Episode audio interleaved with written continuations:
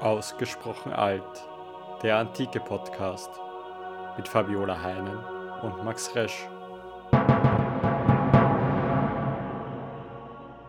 Hallo aus Wien. Und Servus aus Osnabrück. Und Grüezi aus Wien.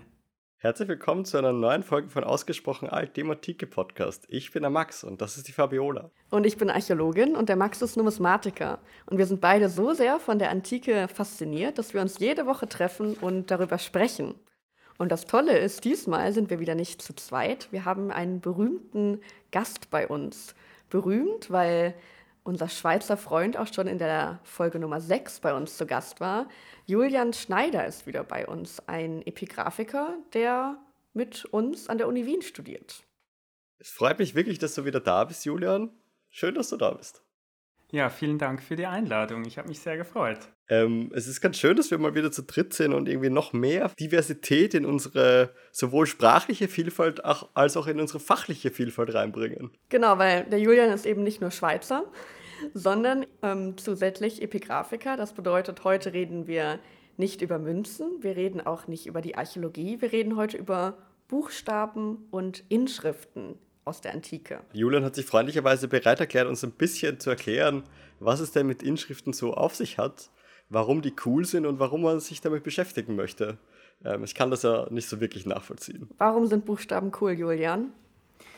Nun, Buchstaben sind insofern cool, dass sie uns ganz tiefe Einblicke gewähren können in die antike Welt.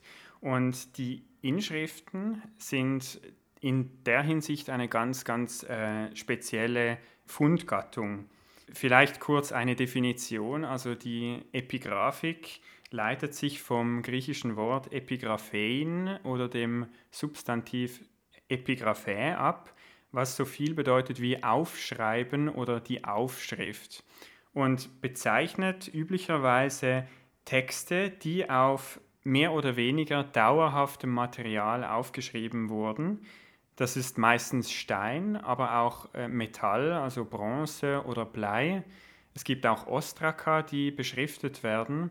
Und diese Quellen sind eben direkt auf uns gekommen, ähm, weil sie die Zeit überdauert haben und sind daher als dokumentarische Quellen zu werten wohingegen eben literarische Quellen, wie der Name ja oder die Gattung ja schon sagt, durch eine Überlieferungstradition, also eine immerwährende Abschrift des Textes, auf uns gekommen sind und insofern nicht direkt aus der Antike stammen. Noch eine kurze Z Zwischenfrage. Du hast kurz Ostraka erwähnt. Was, was genau ist das?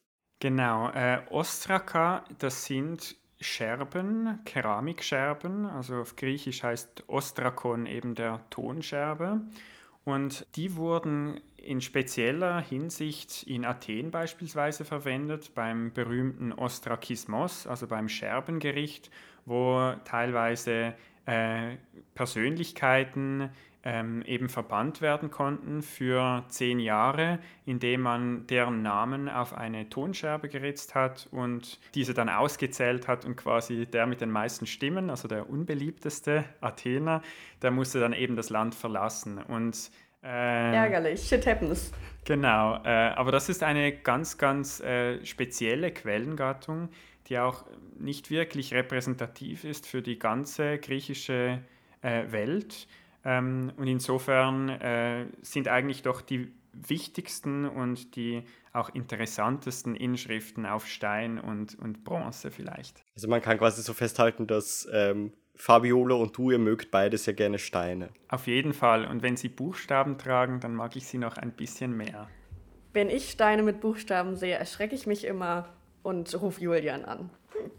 Ja, perfekt. Also dann ist die Arbeitsteilung ja geklärt.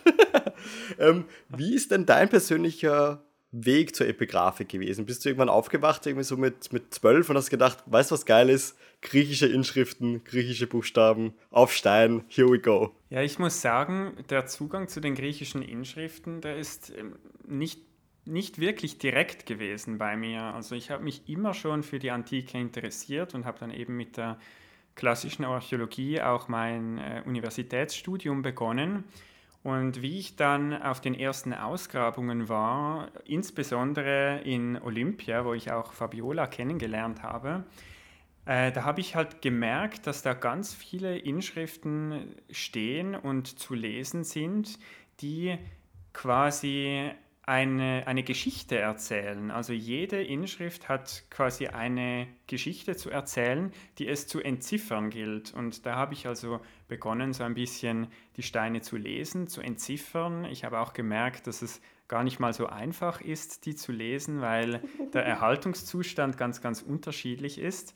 Ähm, aber das hat mir unglaublich viel Spaß gemacht, weil jede Inschrift wie ein Rätsel eigentlich zu, zu behandeln ist, das man eben lösen muss. Und dieses Rätsel lösen, das hat mir dann so ein bisschen ja den Ansporn gegeben, halt mich intensiver mit diesem Thema zu beschäftigen. Ja, immer wenn wir in Olympia durchs Heiligtum gelaufen sind, musste man immer aufpassen, ob man Julian wieder verloren hat, weil manchmal war er dann wieder irgendwie vor irgendeinem Stein unten im Gras hat er gekniet und hat sich wieder irgendwelche Buchstaben angeschaut und versucht zu entziffern. Und ich glaube, du sprichst in dem Zusammenhang auch immer gerne von der Detektivarbeit. Das finde ich ist so ein schöner Vergleich. Ja, auf jeden Fall. Also die Epigraphik hat ziemlich viel mit Detektivarbeit zu tun, äh, weil ja eben die Inschriften ganz selten in vollständigem und sehr gut lesbaren Zustand erhalten sind. Das heißt, meistens ist der Epigraphiker ähm, mit fragmentarischen Inschriften konfrontiert. Da gibt es auch eine schöne Epigraphikerregel von Klaus Halloff, dem, dem äh, Leiter der Inscriptiones Graecae in Berlin, also des größten äh, Inschriftenprojekts für griechische Inschriften. Ähm, und der sagt eben, groß und gut lesbar und vollständig, das kann jeder. Der Meister zeigt sich am Fragment. Das heißt, eben wenn man mit fragmentarischen Inschriften zu kämpfen hat als Epigraphiker, da muss man schon ziemlich viel an Wissen zeigen. Man muss philologisch äh, natürlich gute Kenntnisse haben der, der Sprache. Man muss aber auch die, die Sprache der Inschriften an sich gut kennen. Also ähm, wie sind Inschriften aufgebaut? Gibt es Formeln, die man äh, aus anderen Texten kennt? Und eben wie kann ich die allerbeste Textversion wiederherstellen? Also auch ein quasi ein verlorener Textabschnitt ergänzen. So also würdest du sagen, ist die, die Hauptaufgabe von einem Epigraphiker, von einer Epigraphikerin dieses Rekonstruieren und Zusammenbasteln von fehlenden Stücken? Das ist bestimmt eine der Hauptaufgaben, ja. Also, dass man die Inschriften eben wissenschaftlich aufarbeitet, dass man eine Transkription erstellt mit äh, Ergänzungen, die man vorschlagen kann und dadurch eigentlich die Inschrift überhaupt erst als historisches Artefakt überhaupt zugänglich macht. Und die Inschrift deshalb auch dann für die historische Interpretation, Kontextualisierung und die Auswertung generell äh, im, im, historischen Bereich überhaupt zugänglich macht. Aber das bedeutet jetzt, du hast vielleicht so ein Fragment, einen Stein, da sind ein paar Wörter drauf, ein paar Buchstaben, aber es fehlt eben auch einfach eine Menge. Wie, wie funktioniert denn jetzt diese Detektivarbeit? Wie muss ich mir das vorstellen? Wie rekonstruiert man dann? Das ist eine ganz, ganz schwierige Frage und die ist wahrscheinlich auch pauschal nicht leicht zu beantworten. Das Einfachste beim Ergänzen von Texten ist, äh, wenn man formelhafte Texte zur Verfügung hat. Das heißt, wenn man die Textgattung erst einmal erkannt hat, was ist es für ein Text, mit, mit, mit was muss ich rechnen, im, im verlorenen Teil eben, und wenn dann aus derselben Zeit, idealerweise natürlich äh, also chronologischer und geografischer Nähe, wenn ich dann aus diesem Umfeld Texte habe, die besser erhalten sind, entweder vollständig oder halt eben wo, wo gewisse Teile nicht fehlen, dann kann ich mit Hilfe des historischen Vergleichs halt versuchen, die verlorenen Textteile zu ergänzen. Das ist also wirklich die Detektivarbeit insofern, dass ich nach Vergleichsbeispielen suche und dann aufgrund dieser Vergleiche halt eine möglichst plausible Ergänzung vorschlage. Jetzt hast du ja schon viel über so Vergleichsbeispiele gesprochen und Formelhaftigkeit bei Inschriften. Aber was gibt es denn überhaupt für Inschriften? Genau, äh, es gibt ganz viele verschiedene Inschriftengattungen. Die allermeisten Inschriften sind Grabinschriften. Das kann man äh, sich auch, auch aus heutiger Perspektive noch gut vorstellen, weil auch bei uns sind ja auf Friedhöfen äh, hauptsächlich Inschriften zu sehen, auf Stein angebracht, eben wer gestorben ist, wie lange der gelebt hat. Und das ist im Prinzip auch in der Antike das häufigste Phänomen gewesen, eben dass man halt äh, Inschriften als Grabinschriften aufschreibt. Dann ähm, eine weitere Gattung, das sind Weihinschriften wo man also ein Objekt, eine Statue oder ein sonstiges Objekt einer Gottheit weiht und in der Inschrift halt eben den eigenen Namen, vielleicht auch den Grund für die Weihung und, und, und die Zielgottheit eben angibt. Damit man halt Bescheid weiß, wer da jetzt auch was gestiftet hat. So. Genau. Und das Interessante ist, dass äh, bei ganz vielen Weihgeschenken ja das eigentliche Objekt verloren ist wenn das vielleicht äh, aus Bronze war, wurde das eingeschmolzen oder eben aus Gold sogar, dann äh, wurde das sowieso wieder verwendet.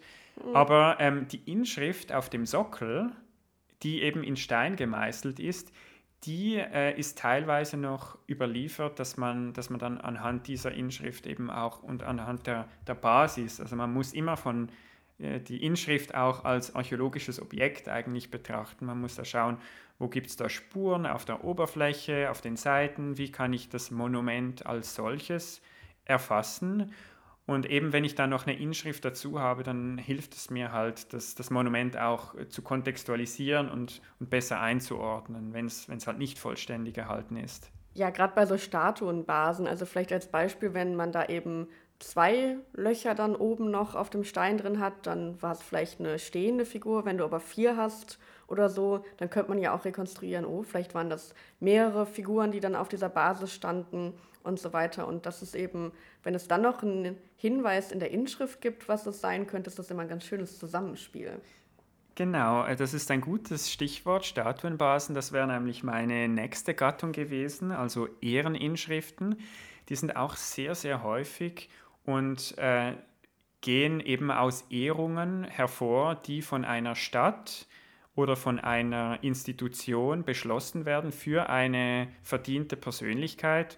Und da eben wurde teilweise eine, eine Statue aufgestellt und eben mit der Inschrift die Ehrung äh, ein, eingemeißelt. Dann, was man auch hat in dem Kontext, sind Bildhauerinschriften, mhm. sogenannte Künstlersignaturen, wo also der Künstler des Objekts sich selber verewigt. Da steht da zum Beispiel drauf, XY hat dieses Dings gemacht. Genau, und meistens sind da auch mehrere Personen dann zu identifizieren. Also jemand, der das Objekt äh, stiftet oder weiht, also der das auch dann bezahlt hat natürlich. Mhm. Und als nächstes dann eben der Künstler, der das äh, technisch und künstlerisch ausgeführt hat. Ja, kann man ja auch nachvollziehen. Also natürlich die Person, die es bezahlt, möchte schon genannt werden, aber der Künstler sich ja auch dann ver verewigen. Auf jeden Fall. Und wir kennen also aus Inschriften viel mehr Künstler, als wir das aus den literarischen Ke Quellen kennen würden, weil das teilweise halt eben lokale Bildhauerschulen sind oder Künstlergilden, die eben nicht wie jetzt zum Beispiel ein Phidias oder ein Polyklet mhm. so extrem berühmt wurden, dass sie eben auch in der literarischen Hinterlassenschaft dann Eingang gefunden haben. Aha, aha. Was es noch? Das nächste, das sind äh, Dekrete, also Beschlüsse von äh, einer Volksversammlung oder von einer politischen Institution, die halt politisch hohe Relevanz haben. Es gibt da verschiedene Dekrete, eben zum Beispiel Ehrendekrete, wo eine Ehrung beschlossen wird. Man soll also XY ehren. Und dann wurde vielleicht im Zuge dann dieses Ehrendekrets die Statue wirklich aufgestellt. Dann gibt es Gesetze, es gibt auch Verträge, die per Dekret geschlossen werden. Und ja, das sind quasi die politisch äh, sehr relevanten Texte. Als nächstes gibt es Gesetze, also sowohl im politischen Bereich, also Gesetze, die in einer Polis gelten, als auch Sakralgesetze, sogenannte Leges Sacrae. Das ist zwar ein bisschen ein umstrittener Begriff, aber es geht im Grunde darum, dass Heiligtümer den, den Zugang oder das Verhalten im Heiligtum reglementiert haben. Also in welchem Zustand darf ich ins Heiligtum, wann darf ich nicht rein, welche Tiere sollen geopfert werden oder an welchen Tagen soll man opfern. Also quasi Kultregelungen im engeren Sinne. Das ist quasi die Hausordnung, die an, der Tür steht, so was darf ich mit reinnehmen, wie, wie im Schwimmbad, so ab hier nur noch in Badebekleidung. Exakt, das sind, das sind sehr, sehr lokalspezifische Regeln, äh, die eben auch ganz, ganz tiefe Einblicke in die Verwaltung von solchen Heiligtümern bieten, die man ansonsten aus den literarischen Quellen überhaupt nicht kennen würde. Mhm. Dann als nächstes kommen äh, Briefe, also die Korrespondenz zwischen zwei Städten, dass die eine Stadt zur anderen Stadt einen Brief schreibt oder auch sehr, sehr relevant historisch äh, Briefe zwischen Städten und Königen. Das heißt, schicken, schicken die da den Stein hin und her? Wie muss ich mir das vorstellen? Wer trägt das denn? Genau, der, der Stein an sich ist sicher eine sekundäre, ähm, eine sekundäre Maßnahme. Die Korrespondenz lief natürlich, wie wir das auch aus Ägypten kennen, mhm. mit vergänglichem Material ab. Also Papyrus, Pergament, vielleicht auch Holztäfelchen, die man leicht transportieren konnte. Und die Aufschrift des Textes auf einen Stein ist eigentlich in allen Fällen eine sekundäre Maßnahme, die nicht unbedingt den primären Charakter des Inhalts äh, jetzt bestimmt. Man kann sich das so vorstellen, in, in Athen beispielsweise gibt es dann bei Dekreten, bei Volksbeschlüssen oft eine Klausel, wir sollen diesen Text, also den wir jetzt beschlossen haben, äh, auf einer steinernen Stele aufstellen auf der Agora. Also eine Publikationsklausel. Damit er sichtbar für alle ist. Damit der Text eben sichtbar für alle ist und auch dauerhaft zu sehen ist. Also die, die Dauerhaftigkeit und die öffentliche Sichtbarkeit ist, ist ein ganz, ganz wichtiger und zentraler Aspekt von Inschriften. Aber man muss sich immer bewusst sein, dass solche Beschlüsse, auch Briefe und Gesetzestexte natürlich schon gültig waren, bevor die überhaupt eingemeißelt wurden. Das heißt, die Einmeißelung ist immer ein optionaler Zusatz, der teilweise auch ausgelassen wurde, wo wir dann einfach keine Kenntnis haben über gewisse Vorgänge, weil die einfach nicht eingemeißelt wurden und deshalb nicht bis heute überdauert haben. Es steht dann im eingemeißelten Text auch diese Publikationsklausel mit drinnen. Also es steht im, während der, der Meißel quasi in den Text rein, dass dieser Text gemeißelt werden soll. Genau, das kann man sich so vorstellen. Also wenn wir jetzt zum Beispiel über Dekrete sprechen, das sind Beschlüsse, die wörtlich vor der Volksversammlung oder vor dem Rat vorgetragen werden. Also mit einer Begründung, weil XY ein verdienter Bürger ist und uns in Krisenzeiten geholfen hat, jetzt so als generalisierendes Beispiel. Deshalb soll man ihn loben, man soll ihm einen Goldkranz verleihen und man soll ihm das Bürgerrecht verleihen, wenn das jetzt ein, ein Fremder ist quasi. Ähm, und dann ist diese Maßnahme gültig und schon beschlossen. Die ist, die ist quasi mit der Abstimmung in der Volksversammlung, wenn halt das angenommen wird, diese Maßnahme, ist die schon verabschiedet.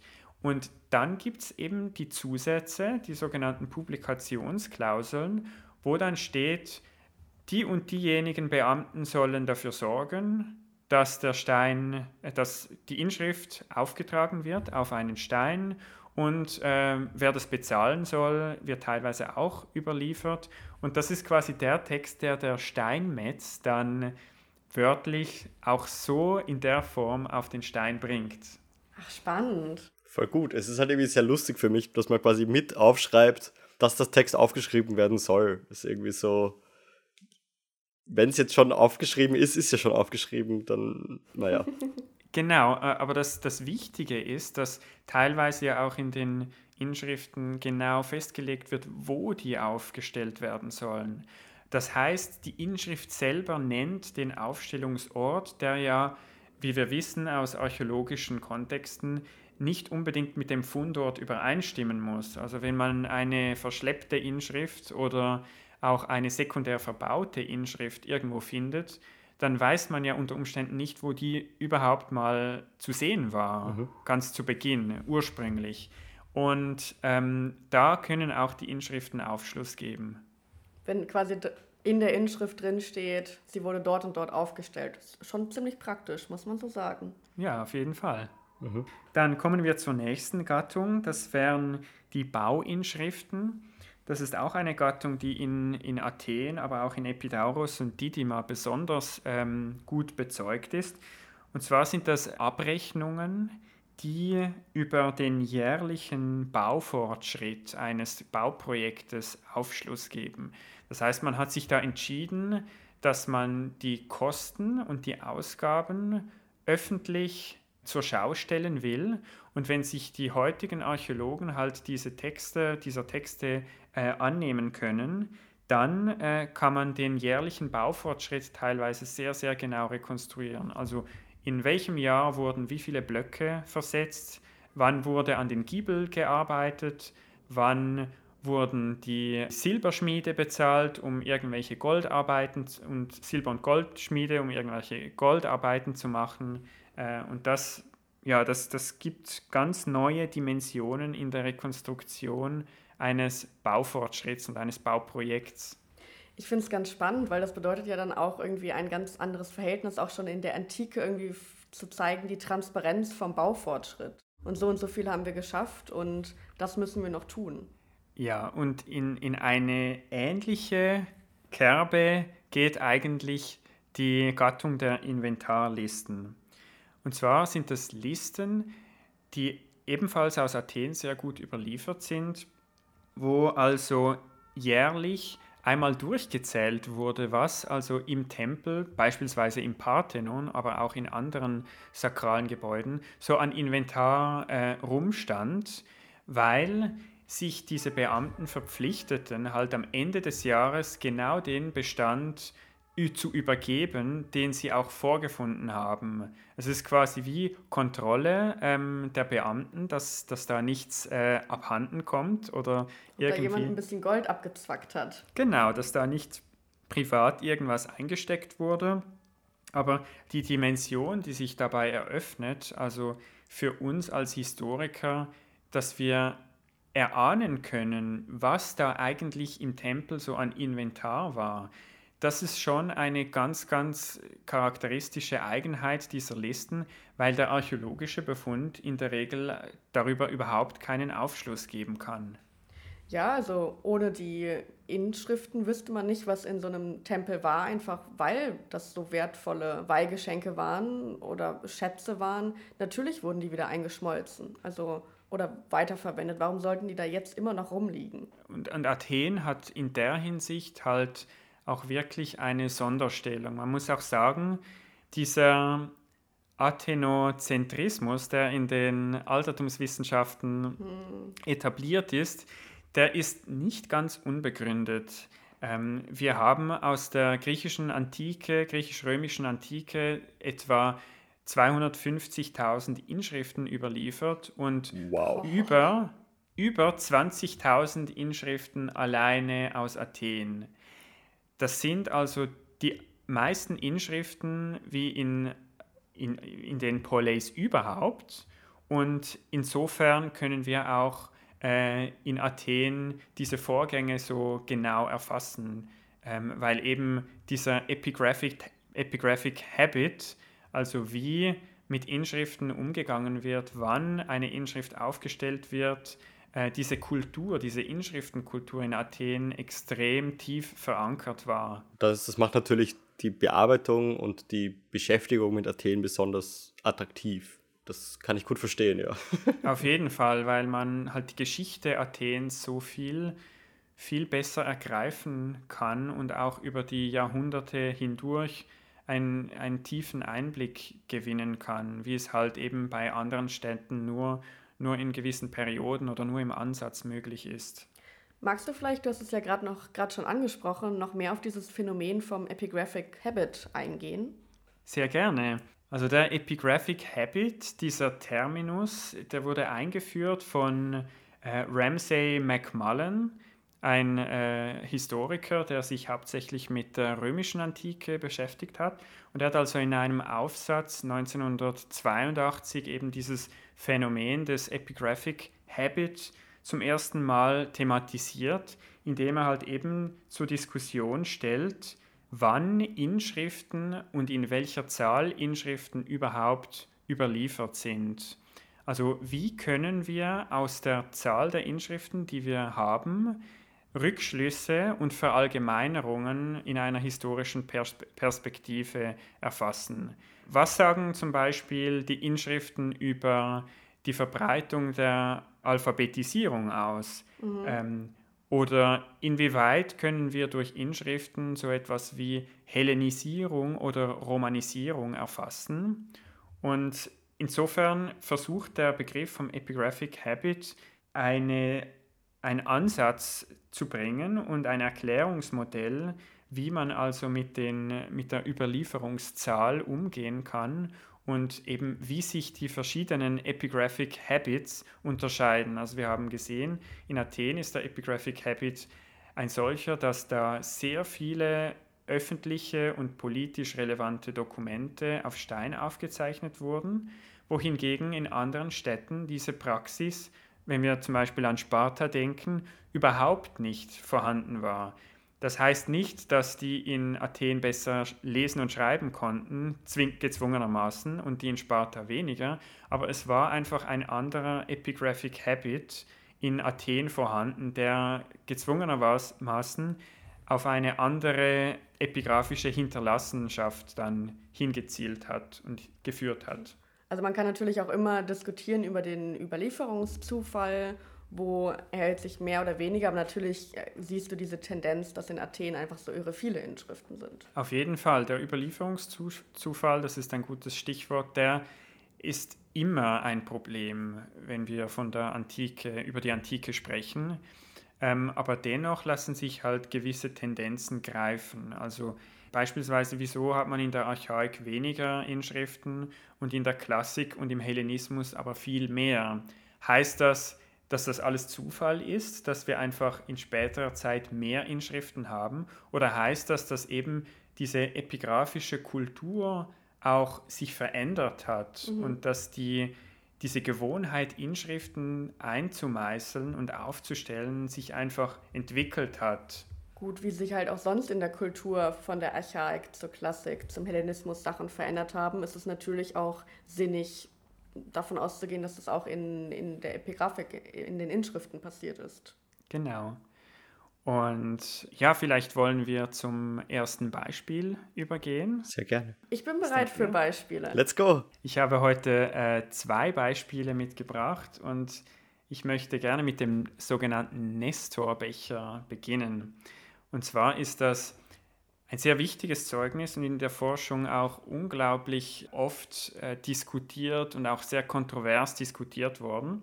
Es ist ein, es handelt sich dabei um einen geometrischen Skyphos, der in einer Nekropole von Pithekussai, das ist eine in, die Insel Ischia vor dem italischen Festland gelegen, da wurde dieser Nestorbecher gefunden er datiert, ähm, das ist auch sehr umstritten, die Datierung, aber wohl ins späte 8. Jahrhundert vor Christus.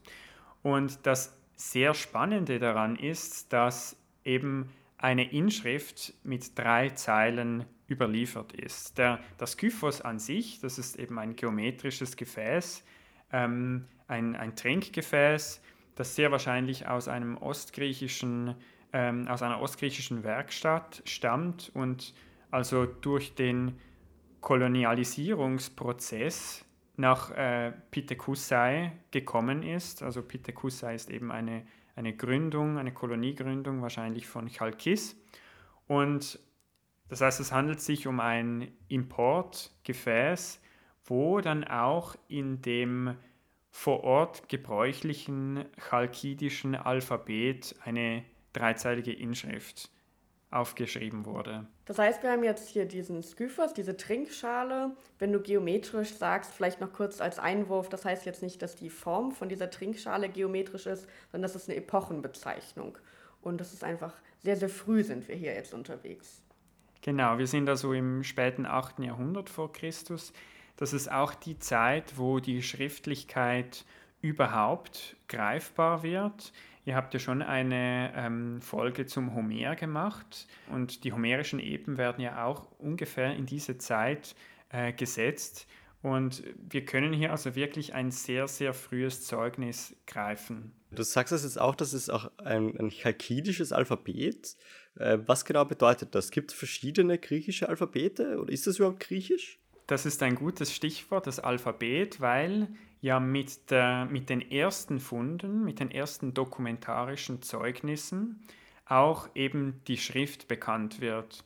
Nun, die Entstehung der griechischen Schrift oder besser gesagt die Übernahme der griechischen Schrift vom äh, phönizischen Alphabet ist auch ein Thema, das sehr, sehr stark umstritten ist, was äh, der, der Übertragungsort und auch die Datierung dieser Übertragung betrifft. Aber wir haben also ein Zeichensystem, das aus dem Phönizischen stammt und in die griechische Sprache, auf die griechische Sprache angewendet wird. Und da gibt es eben ein Grundgerüst eben von Buchstaben, aber interessanterweise auch lokale Phänomene. Und eben im chalkidischen Alphabet, das heißt, dass da Buchstabenformen verwendet werden, die eben in, äh, in Euböa typisch waren.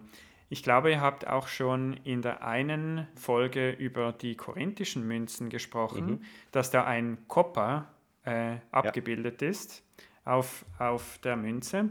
Und dieses Koppa ist, ist eben auch ein Charakteristikum für ein lokales Alphabet. Dieses Koppa ist beispielsweise in Athen nicht überliefert äh, und in Korinth aber schon. Und deshalb spricht man von unterschiedlichen Alphabeten, die aber natürlich auf denselben Grundzeichensatz eigentlich zurückgreifen. Nämlich auf den phönizischen Zeichensatz sozusagen. Phönizischen Zeichensatz, genau, der allerdings angepasst wurde.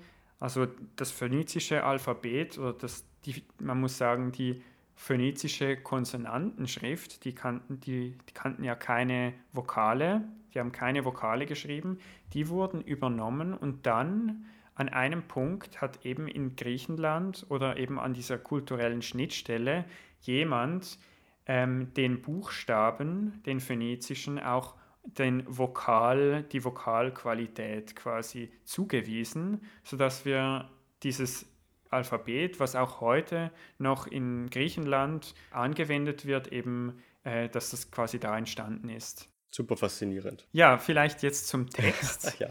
Zum Nestorbecher. Also, das Interessante ist, dass wir eben drei Zeilen haben, die in metrischer Form gefasst sind. Also das Metrum ist das ein, ein, eine Versform, die eben auch charakteristisch ist für die homerischen Eben beispielsweise. Wir haben in der ersten Zeile sehr wahrscheinlich einen jambischen Trimeter und in den nächsten beiden Zeilen zwei daktylische Hexameter, also das Versmaß, das auch äh, bei Homer in der Ilias und in der Odyssee Anwendung findet. Und du kannst uns das doch sogar vortragen, oder? Ja, ich kann es ja mal versuchen. Ja, bitte. Ähm, es ist ein bisschen tricky, äh, weil in der ersten Zeile das zweite Wort nicht erhalten ist. Da kommen wir wieder auf das Thema Ergänzungen. Ähm, da fehlt also ein kleines Scherbenfragment mit sehr wahrscheinlich zwei oder drei Buchstaben. Und weil wir eben dieses äh, Fragment nicht haben, muss die Lücke äh, spekulativ bleiben. Und weil es sich dabei auch um eine metrische Inschrift handelt, kann man versuchen, durch das Versmaß ungefähr ähm, die Silben die da stehen können, abzuschätzen, aber eben man kann das Rätsel nicht vollständig lösen. Ich lese einfach eine Version vor. Nestoros enti oipoton poterion, hostan tu de pies hypoterio autico keinon, himeros haire seika listefano Aphrodites. Ja, das klingt schon einfach schön, muss man so sagen. Es klingt so schön und es erinnert mich auf ganz ungute Weise an den Krekums-Unterricht. Das kann ich sehr gut verstehen. Bei mir hat es auch äh, ein bisschen gedauert, bis ich die Metrik, äh, bis ich da warm geworden bin. Nun vielleicht zur Übersetzung. Ja, ich glaube, wir müssen hier doch nochmal übersetzen. Genau, also die Übersetzung ist eben auch ein bisschen umstritten, aber ähm, eine Version geht folgendermaßen. Des Nestor Becher gab's einmal, aus dem sich gut trinken ließ.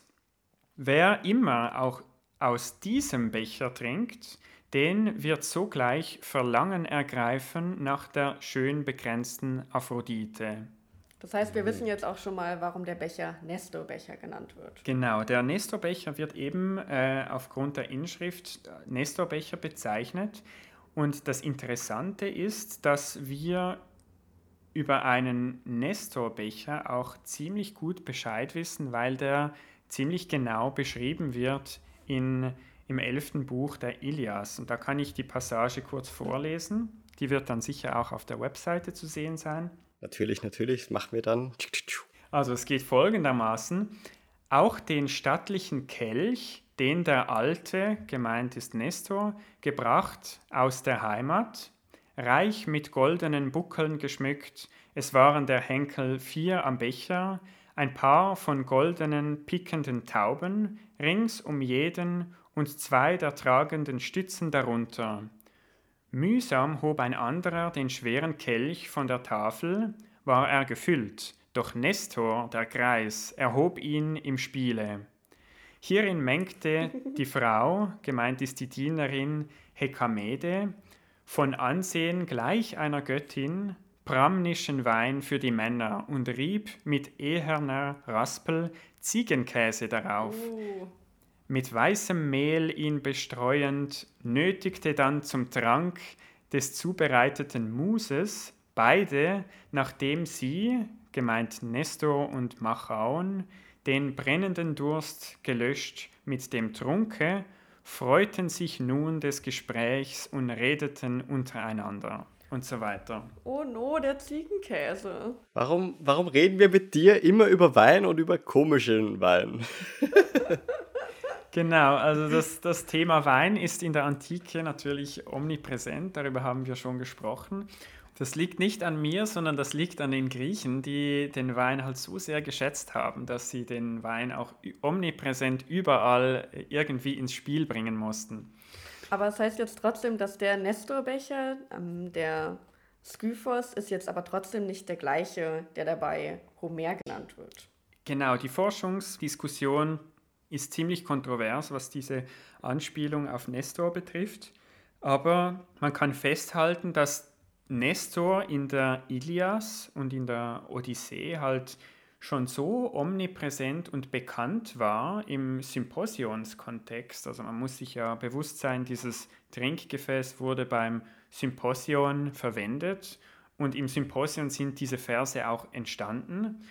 Das diese Anspielung auf Homer also zum Alltag schon gehörte von, von den damaligen Menschen und insofern auch zeigt, wie omnipräsent die, diese Epen waren und auch wie klar man mit diesen Anspielungen auch umgehen konnte und wie man diese, diese Bezüge zum Epos auch auf eigene Verse übertragen und anbringen konnte. Klar, du kannst diese Bezüge nur machen, wenn du irgendwie davon ausgehst, dass irgendjemand sie wohl auch verstehen wird. Auf jeden Fall. Und man muss ja auch nicht sonderlich viel erklären, wenn der ganze Kontext, die ganze Community ja Bescheid weiß. Die kannten diese Mythen ja und diese Epen. Und insofern ist es eher ein heutiges Verständnisproblem, ähm, wie man den Nestorbecher jetzt deuten kann, weil für die, die diese Verse zum ersten Mal gehört haben und für die Person, die auch diesen, diesen Nestorbecher quasi beschriftet hat, für die war das ja sonnenklar, Klar. um welchen Nestor es sich handelt und, und wie dieses Gefäß zu verstehen ist. Und du hast eh schon gesagt, wie das halt ganz so oft ist, es fehlt ein Teil und das ist ein ganz wichtiger Teil, da wo, wo die Scherbe fehlt. Genau, exakt. Das ist also wirklich ein ein, ein gutes Beispiel dafür, wo sich in der Forschungscommunity wirklich ganz, ganz viele Menschen schon Gedanken darüber gemacht haben, wie man das ergänzen sollte. Und es gab bisher einfach keinen Konsens. Und das ist auch in vielen anderen Inschriften so. In diesem Fall jetzt beim Nestorbecher versteht man die Botschaft auch ohne dieses Fragment. Also was die Anspielung mit der Aphrodite, äh, also der erotische Aspekt, der dahinter steht, dann das, das Weintrinken, das versteht man alles, aber eben wenn eine Scherbe fehlt und der Text nicht formelhaft ist, dann ähm, ist das die Aufgabe des Historikers und des Philologen, da einen Reim draus zu machen und der ist halt eben eine moderne Rekonstruktion. Das ist ja auch irgendwie ein Teil davon, warum Epigra äh, Epigraphik, Epigraphik immer wieder so, so tricky ist, weil halt irgendwie gerade bei früheren, in früheren Generationen einfach irrsinnig viel ergänzt wurde, oder? Da war man doch einfach viel spendabler mit der, mit der Ergänzungslage als heute. Das ist auf jeden Fall äh, richtig. Ähm, früher hat man, konnte man sicher viel besser Griechisch als, als, als wir heute. Das ist klar, weil man äh, Griechisch irgendwie schon im Kindergarten gelernt hat, gefühlt. Ähm, das bedeutet aber auch, dass diese frühe Generation von Epigraphikern einfach nicht so Hemmungen hatte, halt einfach einen Text zu ergänzen, wie sie das halt für richtig hielten. Und heute ist man da zurückhaltender. Also auch in Transkriptionen hat man heute weniger Mühe, eine Lücke einfach offen zu lassen und zu sagen, wir wissen nicht genau, was da steht und dann erst im Kommentar mögliche Ergänzungsvorschläge zu bringen. Ähm, früher war das ein bisschen anders. Ähm, und man muss auch ganz, ganz fest aufpassen, dass man bei der Verwendung von Inschriften auch immer schaut, wo ergänzt ist und wo der Textbestand also sicher ist. Es gibt dazu einen sehr guten Aufsatz von Ernst Badian, History from Square Brackets. Ich werde die Angabe dann auch auf die Webseite stellen. Und da geht es halt darum, dass Ernst Badian ähm, an zwei exemplarischen Beispielen halt zeigt, wie eine Ergänzung, also die Interpretation des Textes maßgeblich beeinflussen kann und dass man sehr vorsichtig sein muss, wenn man historische Schlüsse eben aus den Square Brackets zieht. Und mit Square Brackets ist eine Editionskonvention gemeint, dass man in den eckigen Klammern halt eben der Text, den Text ergänzt, der nicht auf dem Stein oder auf dem Objekt erhalten ist. Das heißt, wenn ich jetzt als Archäologin in Kontakt mit einer Inschrift komme bei meiner Arbeit und mir da dann die Transkription irgendwo in einem Buch anschaue, das, was in den eckigen Klammern steht, das hat irgendjemand ergänzt. Das muss nicht unbedingt so auch schon in der Antike dort gestanden haben. Das ist ein Vorschlag des Epigraphikers, der Epigraphikerin. Genau das ist es. Es ist ein Vorschlag und es ist der Versuch, den bestmöglichen Text herzustellen. Aber da die Inschriften meistens fragmentarisch überliefert sind, kann es sein, dass beim nächsten Jahr mit dem nächsten Neufund, und man muss sich bewusst sein, dass ca. 1000 neue Inschriften pro Jahr publiziert werden, oh also oh ja. der, der Zuwachs ist eigentlich gewaltig, wohingegen eben die literarischen Quellen im Bestand schon, schon erschlossen sind dass also mit jedem neuen Fragment sich der Forschungsstand einer Inschrift ändern kann. Und wenn dann ein neues Fragment dazukommt, dann kann auch bewiesen werden, eben dass äh, über Generationen weg, äh, hinweg falsch ergänzt wurde beispielsweise. Das heißt, wenn man an Inschriften geht, äh, herangeht in der Publikation, dann sind die eckigen Klammern eben immer die Alarmzeichen. Also da muss man immer ganz genau schauen, was ist ergänzt und was nicht. Und dann unter Umständen im Kommentar auch schauen, ähm, auf welcher Grundlage wird überhaupt ergänzt. Und den Text nicht so, wie er in der Transkription gedruckt ist, äh, für bare Münze nehmen. Eine Mahnung zur Vorsicht an dieser Stelle also.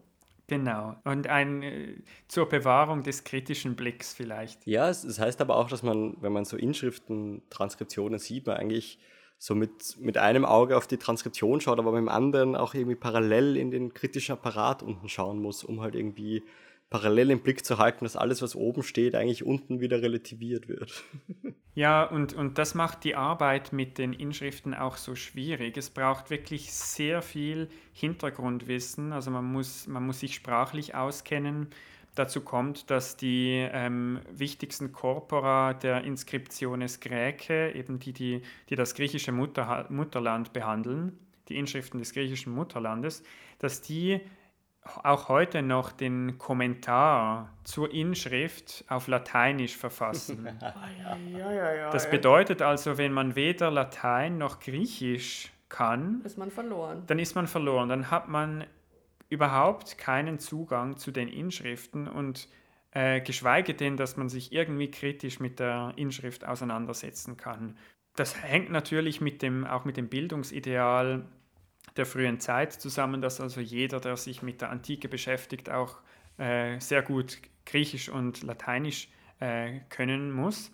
Das wird aber mittlerweile auch ein bisschen kritisch gesehen und es gibt Bestrebungen, das auch ein bisschen zu ändern. Beispielsweise gibt es nun bei den Inscriptiones Graecae eine Internetseite, die werde ich auch verlinken auf der Homepage wo man also deutsche Übersetzungen zum Text zumindest greifbar hat äh, und deshalb auch, wenn man kurz was nachschauen will und eine Übersetzung anschauen will, dass das leicht findet.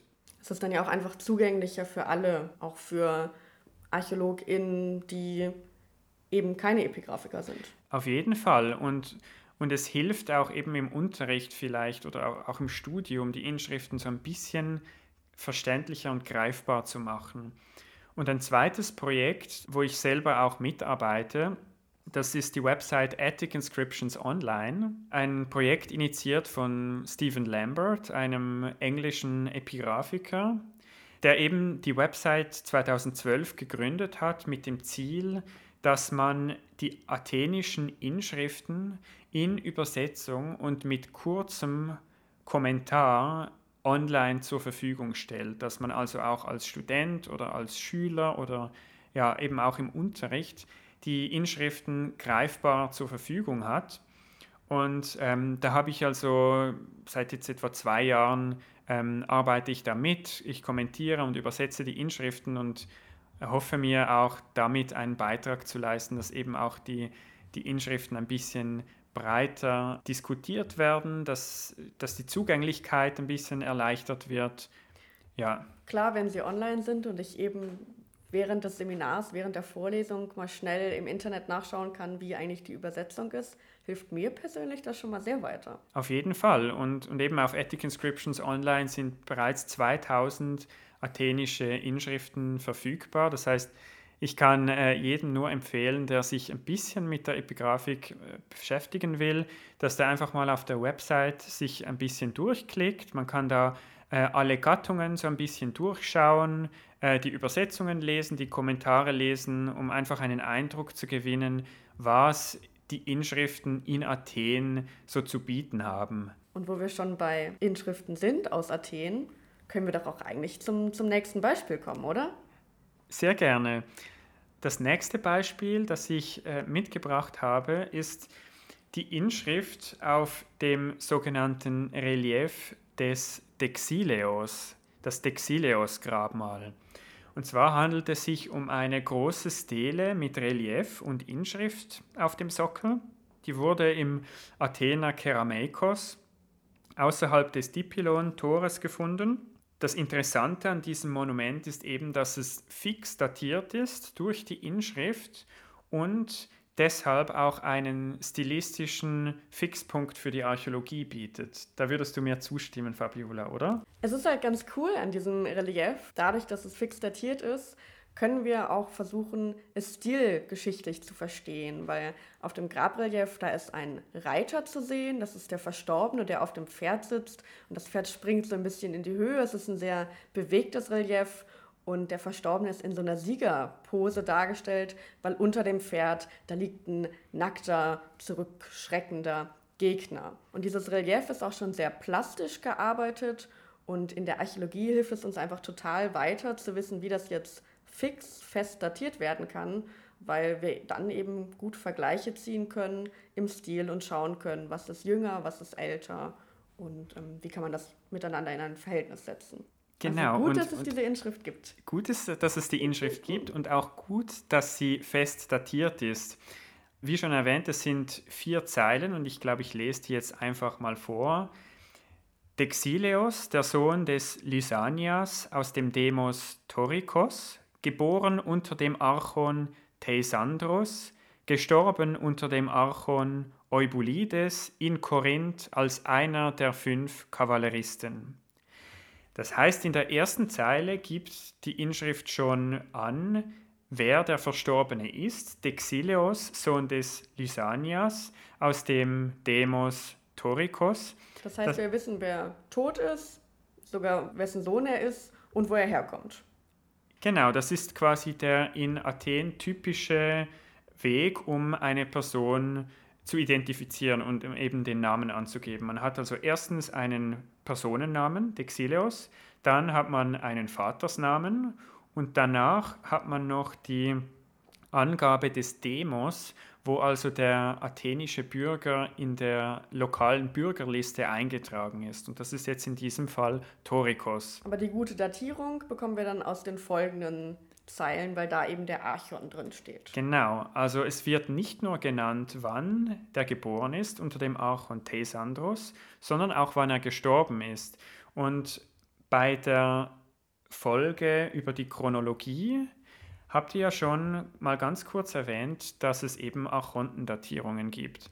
Nun, wer sind die Archonten? Die Archonten, das sind die Beamten in Athen, die höchsten Beamten, von denen ein Mensch pro Jahr das Amt des Archon Eponymos innehat. Und Eponymos heißt eben namensgebend. Und nach diesem Namen, nach diesem Beamtennamen wird also das Jahr datiert.